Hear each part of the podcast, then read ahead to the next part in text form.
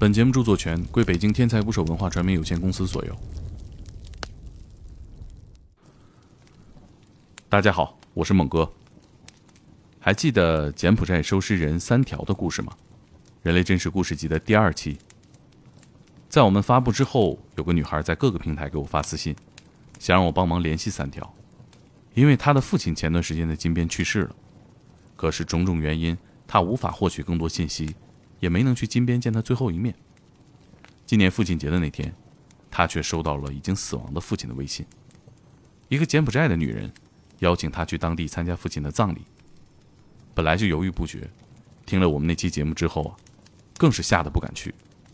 所以想通过我联系三条，问问当地的情况。我马上就跟三条哥说了这件事儿，他仗义的表示，愿意全程提供安全和翻译的帮助。就这样，这个女孩上周出发了。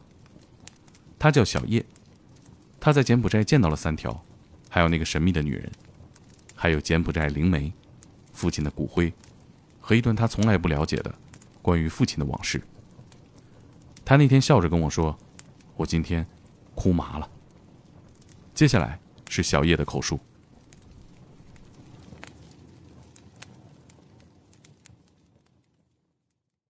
我今年二十四岁，我是六月份收到我父亲的死讯的。然后那时候我正在跟我同学订八月份度假去哪儿玩，是我在美国的堂哥发短信给我的。然后我一开始还不相信，就。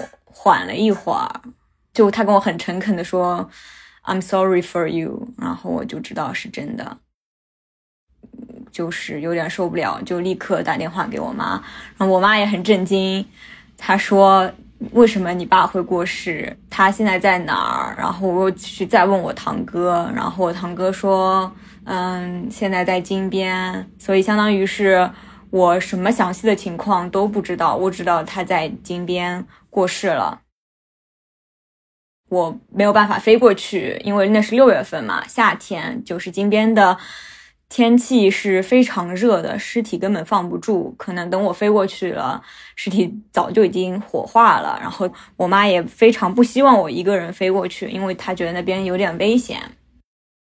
我得知这个消息之后，就翻我们的聊天记录，发现他上一次跟我讲话是。五月八号，然后在之前就是两月份，基本上都是他先找我，是发微信发的语音。他说他身体不太好，但是在努力的吃药。然后我印象最深的是他说的最后一句话，他说的最后一句话是阿比昂多，阿比昂多就是法语一会儿见，但是没有之后了。没过多久，到了父亲节，我就在我爸的微信上发了一句“爸爸父亲节快乐”。没想到我收到回复了，而且对面回复之后立刻打了一个微信通话过来，然后说的是一种完全没有听过的语言。然后我尝试着用中文、用英文、用法语都跟他沟通了一遍，发现他这三种语言都不会说。然后他也发现我好像听不懂他在讲什么，然后呢，他就。放慢语速，又把他的话重复了一遍。我当时有点哭笑不得。对我觉得好像哪里的人都是这样，觉得对面如果听不懂的话，放慢语速，对面就能听懂。我后面知道应该是高棉语，就是柬埔寨的官方语言。然后我们两个就鸡同鸭讲了两分钟，他就挂断了电话。我当时想的是，这个手机应该在我爸的朋友里面，然后他收到了我的微信，所以就呃给我回了电话。但是他不会说我会说的语言。第二天明显是找了朋友帮忙，因为他给我发来的几句英语都是写在纸上，然后拍照发过来的。然后他就跟我说，他是我爸爸的朋友，嗯，很高兴能联系上我。今年的九月份。九月二十二号是我爸过世一百天，然后这对于柬埔寨人来说是比较重要的日子。然后问我有没有机会可能能来金边，但我当时就是因为我刚刚接到就是一个工作的 offer，然后我确定我九月八号会入职我的呃毕业实习，对于呃去了那边要干什么，会不会很忙，我的领导会不会愿意给我批假，都不是很确定。所以我就跟他说，嗯，我并不确定我能来，但是我会争取，如果能确定的话，我会再联络他。就是听说柬埔寨因为疫情，然后那边也挺乱的，挺危险的。然后因为人们赚不到钱，所以就抢外国人的东西，尤其是盯着中国人抢。所以我就还 挺紧张的，其实挺犹豫要不要去的。就是呃九月份已经开始了的时候。然后我已经其实，在在着手安排，想要去金边，结果打开微信就发现，嗯，天才捕手的公众号推了一篇推文，请的嘉宾正好也在柬埔寨，然后讲的是那边电信诈骗的故事，看了我整个我就无语了。我当时我就觉得电信诈骗，我不会也被电信诈骗了吧？他们。不会就花三个月布一个网钓我这条一点都不肥的大鱼吧？当时其实抱着一个侥幸心理的，因为推送里面说比较危险的城市是西哈努克港嘛，但是我要去的是金边，然后又是首都，我觉得就金边可能会安全一些。我其实很很想听，呃，我爸在那边的生活，然后也很想了解。我爸这个人，因为其实在我去之前，我爸对我来说是一个非常神秘的人。我对他就是基本上没有了解，我甚至都不知道他是几几年生的，他的生日是几号，他现在是什么国籍了。所以我其实是抱着破案的心情去的。对，我们已经很久很久没有见了，我已经想不起来我们上一次见面是什么时候了。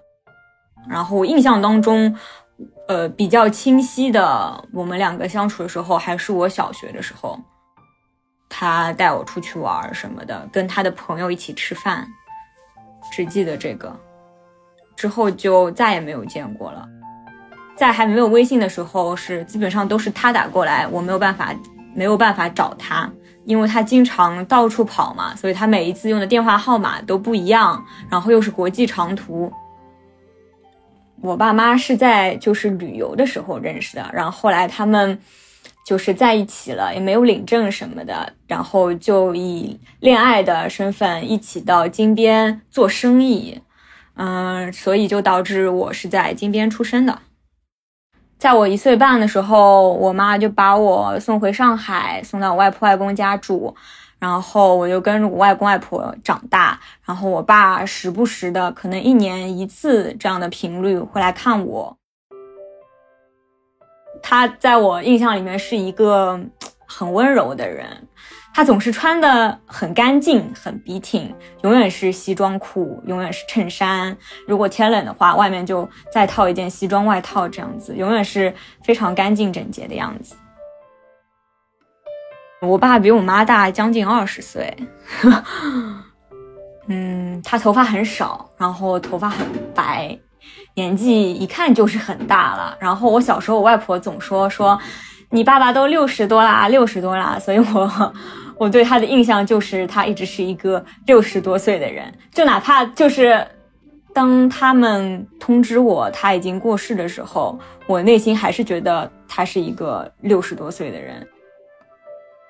我能大概猜测，他之后再也不来中国找我，是因为，嗯，我小时候我妈是在嗯广州和香港来回奔波的工作的，但在我初二的时候，他决定回上海工作了，然后在那之后，我爸就再也没来上海看过我了。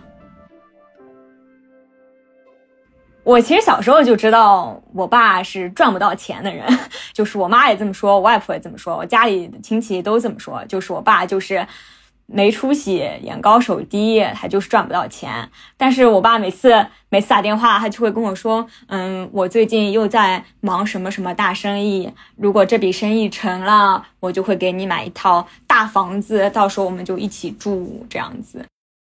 每一次电话打来，生意都不一样。我记得有一个是在什么东南亚的一个国家，我不确定是泰国还是缅甸还是哪一个，呃，什么那个国家里面挖矿，然后挖出来，然后 就能赚大钱。说在跟政府联络沟通什么，然后上一个生意是什么结果，我也从来不问，他也从来不说，我们就是心照不宣吧。根据我的听说，我爸是会说七国语言的人，他是一个。美籍华人，因为他在法国也待过十几年嘛，所以他又会说中文，又会说英文，然后又会法语，然后东南亚几个国家的语言他应该都会，所以他是会说七国语言的。就是放在今天，他都能成为一个人才，但是他就是没成。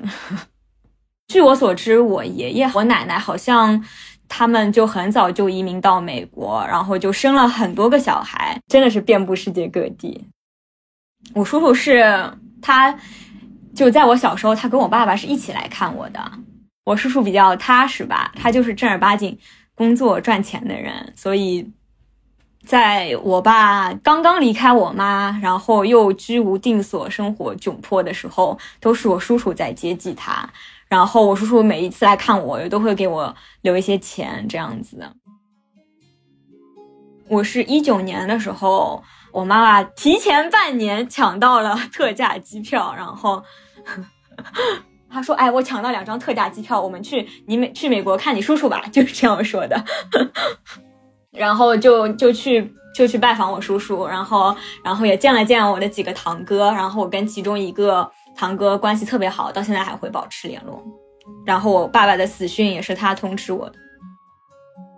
我二堂哥对于我爸爸的印象就是他总是穿的特别的时髦，然后有看他穿过皮衣，然后还看他骑过摩托。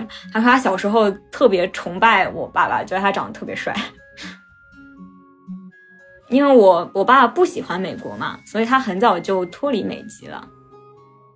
我叔叔说，就是他们上一次联络是因为。嗯，我爸爸问他要钱，他不肯给，然后他劝他，嗯，回到美国正儿八经的找个工作。然后我爸爸不愿意，他说他最讨厌美国了。然后我叔叔就说，那我也不会再给你送钱了。然后他们就再也没有联系过了。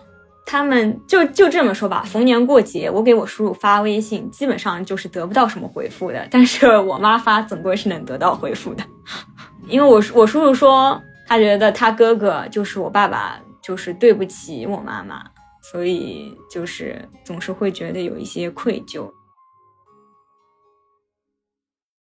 我其实是在得知我爸死讯的时候，在跟我妈通电话的时候，第一次确切知道我爸妈是什么时候分开的。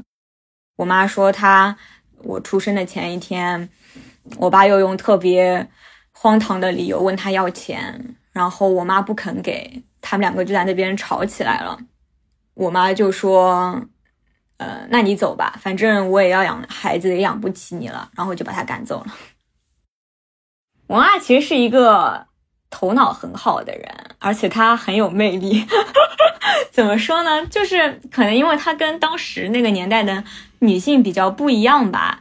比如说，他跟我讲说：“呃。”介介绍我认识这个叔叔，然后回家之后就跟我说：“这哎，这这个叔叔年轻的时候还追过我呢，但我那时候看不上他，就会说这种话。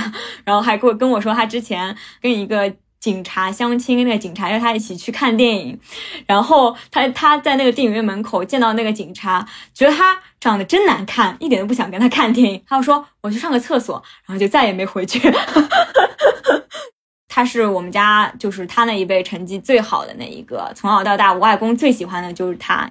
他数学特别好，他跟我说，他说他在大学里面数学考试从来都是满分，只有数学特对他来说特别的简单。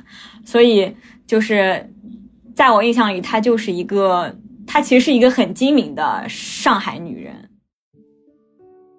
他喜欢我爸爸，就是觉得他数学头脑好，然后我爸爸又会七个国家的语言，他当时就觉得他们两个联手那就是无敌了，就一定能想做成什么就做成什么。但是就是因为我爸爸就是太容易相信别人了，比如说他的朋友说你能帮我做一个担保吗？然后他就去帮人家做。我妈妈说他都是骗你的，他就会说不可能的，然后转头那个人就逃跑了，然后他给人家做担保就替人家还钱，这样子，这种事情发生了好多次。那时候我爸自己都说，嗯，其实是我妈妈在养他。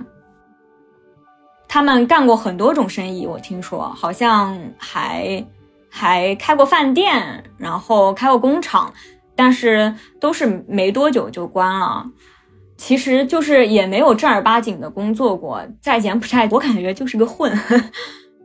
后来就是要生我了嘛，我妈就觉得她只能养得起一个废物，她就把我我爸踹了，然后就养我。在我过第一个生日的时候，他想给我买一块蛋糕，然后他掏兜，发现兜里连买一块蛋糕的钱都摸不出来。他说，然后他那时候就想办法，他就去赌场。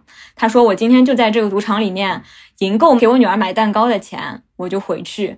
然后他就真的就一直在赢，然后他就赢到那点那点钱，他就出来给我买蛋糕吃。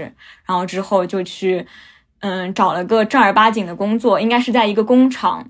好像是做会计吧，他说他那时候还跟我就是带着炫耀的语气说，那时候别的会计一个月就只只要五百刀就满意了，我跑到那个工厂就跟那个老板说，我一个月要一千刀，然后那个老板说你凭什么？他说你给我一千刀你就知道凭什么了，绝对让你划得来。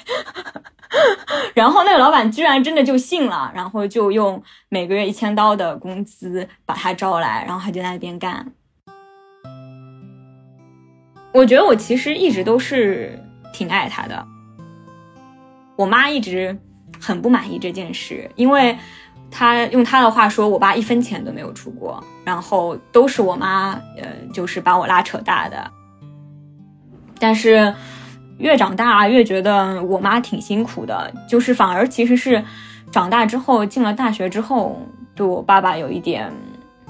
有一点不满吧，因为就是他也变得很少联络我了，然后也很久没有来看过我了嘛。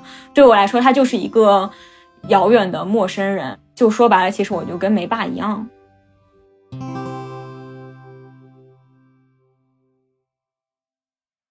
我现在在巴黎实习，就是我九月份不是入职了嘛，嗯，请到家了之后，我就开始尝试跟我爸的那位朋友沟通嘛。他就说希望我加他的 Facebook，他就给我用高棉语发，说他讲不来英文，然后我就把中文翻译成高棉语，然后我们两个就在 Facebook 上用高棉语聊天。我就问他说：“嗯，你是我爸爸的朋友吗？我爸爸的葬礼是不是也是你安排的？”然后他又跟我说：“说我跟你爸爸在一起十三年了。”我当时我整个就特别的无语，然后脑子里就是这也太狗血了，这也太狗血，这也太狗血了。我我我甚至当时还回想起，就是我刚刚就是收到他邀请我去金边的消息的时候，我还跟我一一个法国朋友。跟他聊天，问他我要不要去。我说我其实自己挺想去的，但是呢，又觉得那边有点危险。如果我要去的话，肯定不会跟我妈说。然后一个人去的话，我又有点犹豫。他非常非常支持我去。他说你如果不去的话，一定会后悔的。然后我就觉得挺有道理的。然后其实当时我就下定下定决心，我一定会去。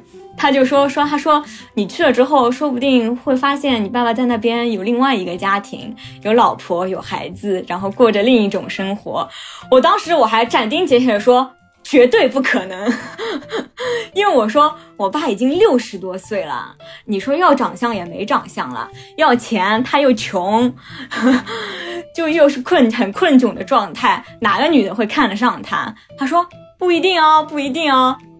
我当时还想起一个故事，我还用我蹩脚的法语试图在跟他讲这个故事，是我妈跟我说的，说当时他跟我爸在一起七年了，但是就是怀不上孩子，他们就一起跑到好像是西藏吧，花两千块钱找的神婆，就是九十年代的两千块钱，你知道多昂贵啊？然后我当时我还问我妈，我说你信的？她说我不信啊，但你爸信。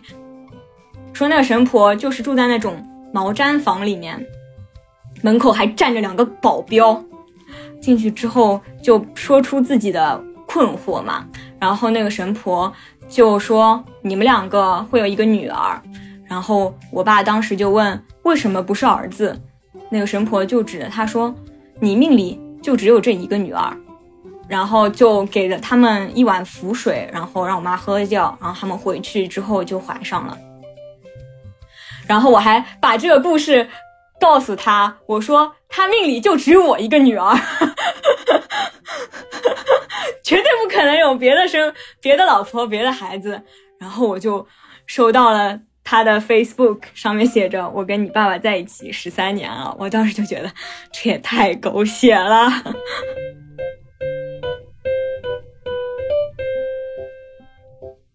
虽然我就是大概百心里百分之七八十已经觉得他应该真的是我爸的朋友，但是出于一个比较瘦弱的女生的自我防范意识，我还是很谨慎的查看他的主页，发现在我爸过世之后的七天，他有在 Facebook 上发我爸的讣告，然后我就问他，如果我去的话，他能不能来机场接我，然后能不能给我安排住宿？他就跟我说说。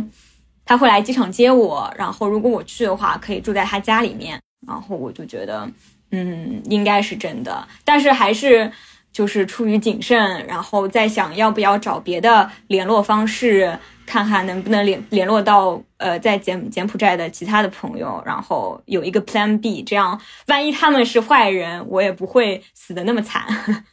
然后当时就想到呃天才捕手这篇推送，然后想到里面的三条。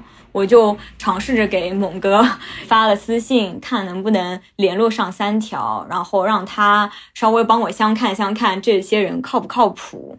然后没想到你回了我私信，然后给我推荐了三条。其实那时候我才真的下定决心去买票，因为我知道就算真的过去，我也不至于客死他乡那种。对。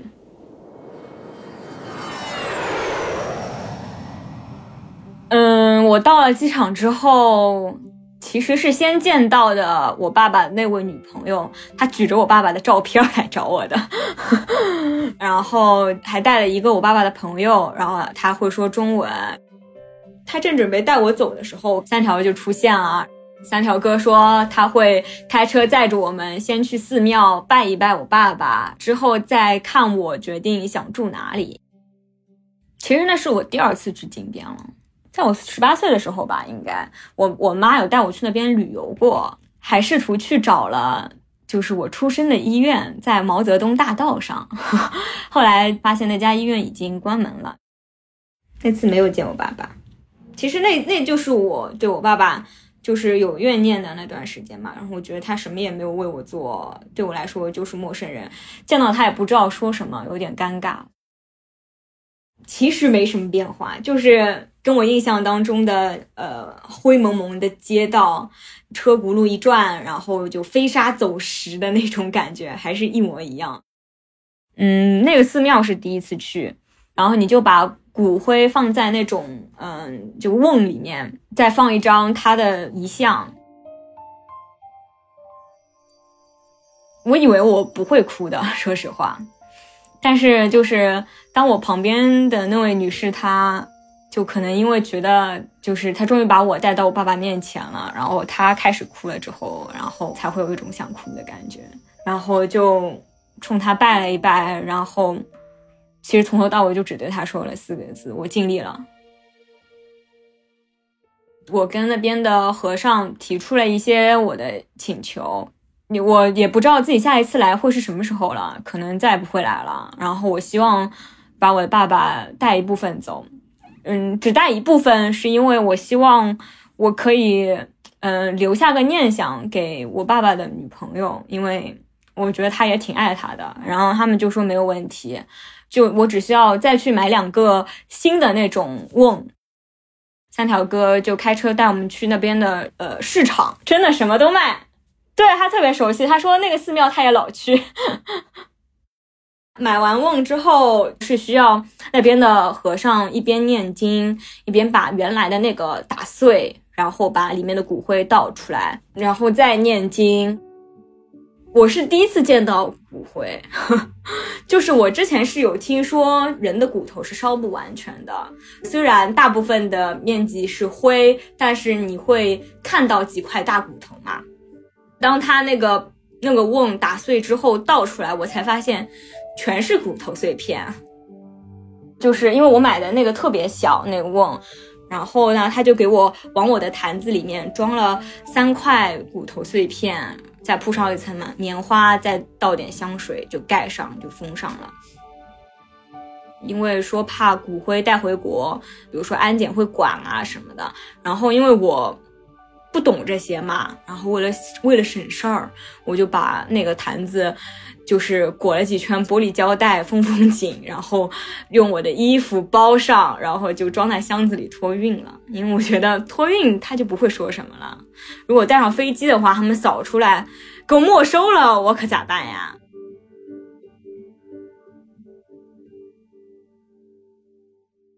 下午那位女士说她。他想见我，他很想见我，他希望我知道有他的存在，然后也希望能跟我沟通。我说我其实也非常想跟他沟通，只是语言是真的不通呀。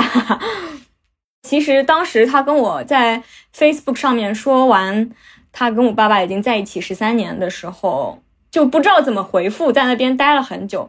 然后他看我很久不回，他还问我，他说：“嗯，你会不会不高兴？”我说我其实没有不高兴，因为他跟我妈妈也分开很久了，他有恋爱的自由，而且我其实很欣慰，在他生命的最后一段时间能有人陪在他身边。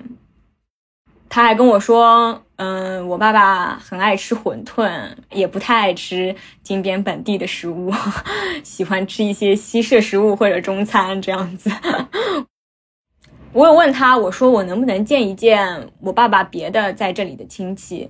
他说他不希望我见他们，因为他们跟我爸爸的关系不好，他们都看不上我爸爸。我其实当时心里笑了一下。你说你有一个亲戚又没钱，然后还老想着伸手问你要钱，那是我的话，我也不会喜欢这个亲戚的嘛。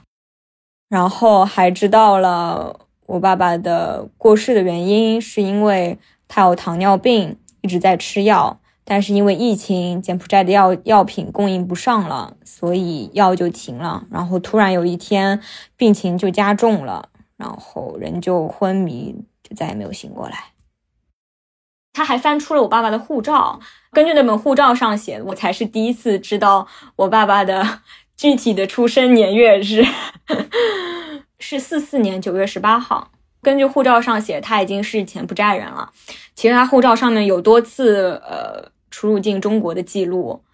根据那位女士的说法，是她一直尝试想要见我，但是我妈妈都不让。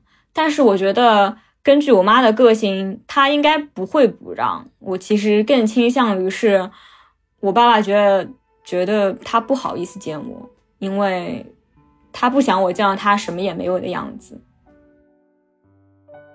除了拿出了那本护照，还拿出了一些我小时候跟我爸爸一起拍的合照，就很多照片我自己都忘记原来有拍这些照片。然后有些照片我有印象是他跟我叔叔一起来，然后这些照片是我叔叔帮我们拍的，照片也都保存的很好，很新。嗯，他们有说说说他其实很想见我。每次想我的时候，我就把照片拿出来看，就一直看。嗯，在家里面就是家里大人都叫我宝宝嘛。上海话里面“宝宝”是那种就是嘴缩小的发音，是“宝宝”，是这种嘛？所以全世界只有我爸爸叫我是叫“宝宝”这样子，很夸张，像外国人一样的发音，他会叫我“宝宝”这样子。然后我到了那边，发现他们所有人都是这么叫我的，然后我就知道是跟我爸爸学的。我甚至就是只要一想到他们称呼我的方式跟我爸爸叫我的方式一模一样这件事，就是我就会想，就是我爸爸是说了多少次，连他们都能记住，他们都能学会呢？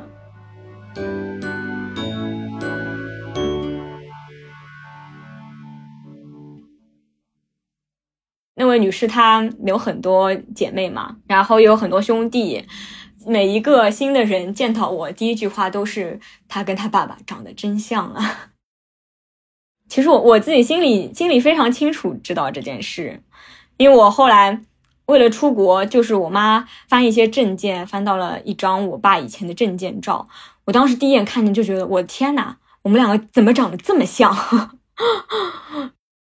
他那天在突突车上，他就鼓起勇气问我能不能当他的女儿，因为他没有小孩嘛。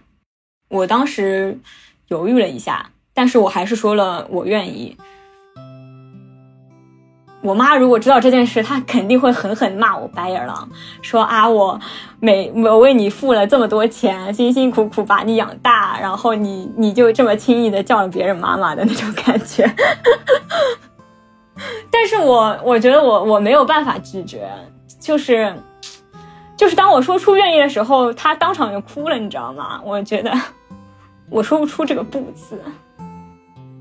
所以我现在也是在柬埔寨有妈妈的人了。我们去市场买完那两个一大一小两个瓮之后，我就就叫她妈妈吧。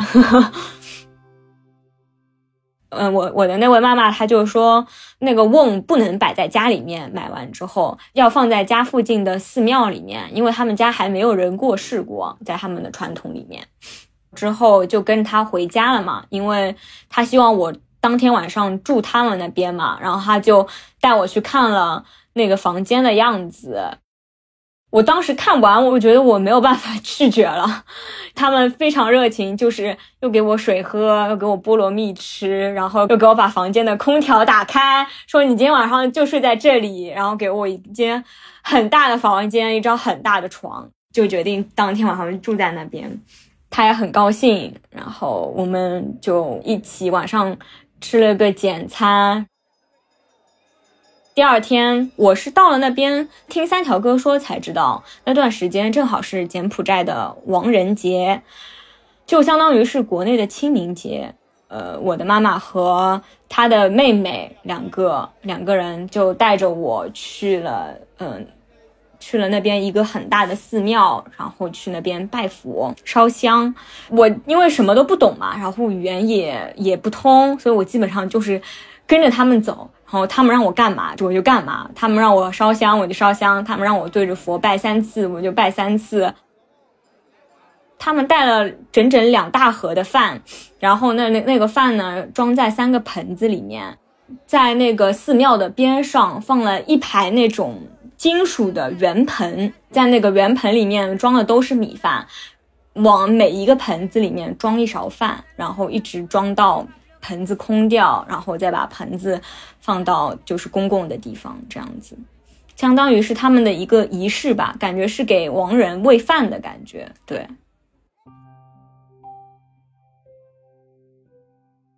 我真的很好奇这个问题，同样是这个男人。当我妈发现他一无所成的时候，就是毫不犹豫的就离开他了。然后明显是一个现实主义的决定。然后我相信，其实这是大部分人都会做的决定。但是，呃，这位女士她她跟我说，她说她跟我爸爸在一起十三年，我爸爸从来没有伤害过她。然后她说我爸爸心地很善良，对她很好。这就是他一直愿意跟他在一起的原因。他其实也不是什么，嗯，家庭很富裕的人，他就是跟家里面的几个姐妹一起合伙开一个早餐店，然后平时还卖卖烤鱼这样子，其实也没什么钱。但是我在那边就感觉他们也挺开心的，比如说他们还带我参加他们的家庭聚会。就手机连一个音响，然后音响再连两个麦克风，然后就用手机在 YouTube 上面搜 一首歌的卡拉 OK 版本，然后就拿麦克风就唱了。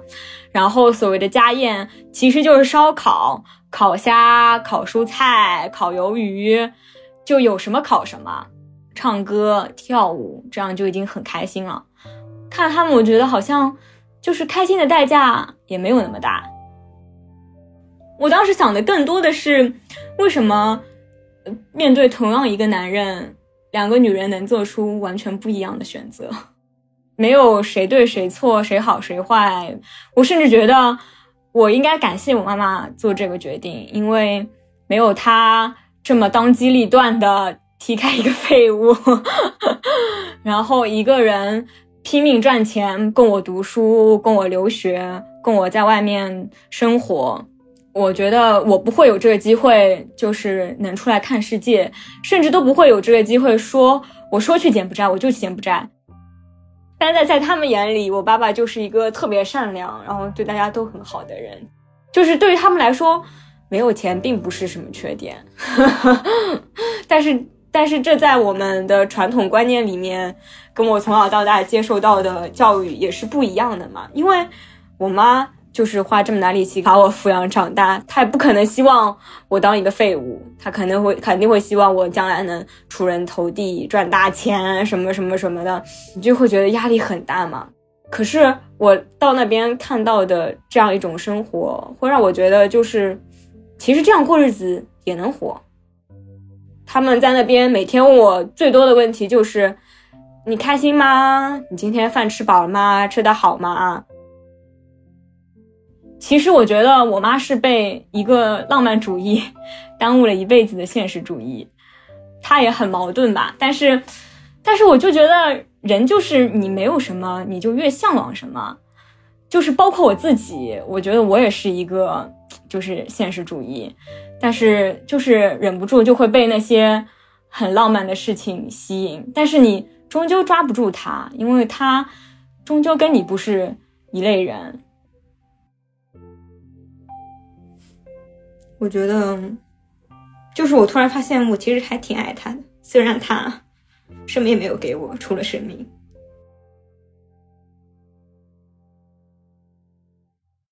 哦，我还想起一个细节，就是我妈妈的那那个妹妹，那个阿姨，她就是从小就是说能看到一些不一样的东西，然后说是呃佛祖附身，在我在的那两天时间里面。每天都有都有不同的人家来找他，就是希望他预知未来一样的，其实就是算命。他就是坐在那边给别人讲，而且就是一般他讲的时候都是要把我们散开的，不让我们跟在边上。因为他家里摆着很大的一尊佛像，然后还烧着香啊什么的。就是我只是偶尔有一次经过门前，看见他就坐在那个佛像前面，给一直在给那个呃客人讲讲什么东西，一直在讲讲讲讲讲。我说实话，我是不信的嘛，因为我从小都不信这些嘛，对吧？然后，但是我当时就觉得，我既然在这片土地上，就需要尊重一下嘛。我还甚至让他给我算了一算，他只问了我是哪一年出生的，然后我就跟他说我是属虎的嘛，然后他就开始讲，然后就说今年是虎年，然后说嗯，对于你来说不是很顺利的一年，说你今年嗯大部分时间都很孤独，会一个人，工作也不会很顺利，然后我说这其实就跟中国的本命年说法是一样的嘛。然后我就给他看我手上戴的红绳，他说：“嗯嗯嗯，这个红绳子戴的是好的，说帮你分享掉了一些厄运，所以到了第二年就会好起来。说到第二年一月份，我的工作就会变得特别顺利。然后说我三月份会找到一个男朋友，然后还会是一个美国人。我是没有那么相信的，但是我又觉得我还是在这片土地上，所以我还是姑且信一信。”最后一天，嗯，去机场之前不是先去寺庙拿我爸爸的骨灰嘛？然后就坐在那个突突车上，然后要坐很长一段路，然后坐着坐着，那个阿姨就睡着了。睡醒之后，她说的第一句话是：“你爸爸在寺庙等你了。”我当时一下子就就是 就愣住了，然后我我妈妈当时就哭出来了。分别的时候其实也没怎么样，我不希望他们哭，然后我就故意没说什么。然后我把我身上当时带去换的所有的美金都给我妈妈了。我说我反正留着也没什么用。然后这几天你们为了招待我也花了不少钱。我是穷学生，没什么钱，但是我把我身上有的就都给你了。带走我爸爸，还有供奉他的一个橘子和一个石榴，照片和胶片，然后还有爸爸的死亡证明。然后原来那个瓮打碎之后，底下那个钱不就是拿出来了吗？那张简币到现在还在我的钱包里面。然后和尚就说说让我以后到哪里都带着就好。就就恍惚了很久吧。都有一种我还没有回到现实的感觉，甚至还有一些怀念在那边的日子，因为在那边的日子很简单，每天就是醒来，然后去见见我爸爸，然后去拜拜佛，然后跟他们，嗯，运用现代科技尝试着聊聊天，然后就是吃饭睡觉，没有别的事情了，这样过日子好快乐呀，真的很快乐。我觉得我一定还会再去一次，然后说不定我下一次就是带着我的美国男朋友去，然后下一次去我一定要多学几句高棉语再去。我目我目前是暂定一周两节课，这个高棉语，然后我还挺想尝试着自己学这门语言，然后用自己的嘴跟他们讲话这样子。然后我把这件事跟我妈妈说了，我妈跟我说，她现在在家附近学英语。我不希望我妈妈知道她有，就是我爸爸有另外一个女朋友。虽然我觉得她不会在意，但是我还是不希望她知道这件事。然后我也不希望她为我担心，觉得我是一个她管不住的女儿。所以我觉得我会瞒着他。当然，他要是自己发现了，那我也没办法。他如果自己发现的话，我就会可能会把这这篇播客分享给他听吧，然后会把整件事一五一十的告诉他。但是如果他发现不了的话，那就让这个秘密随风而去吧。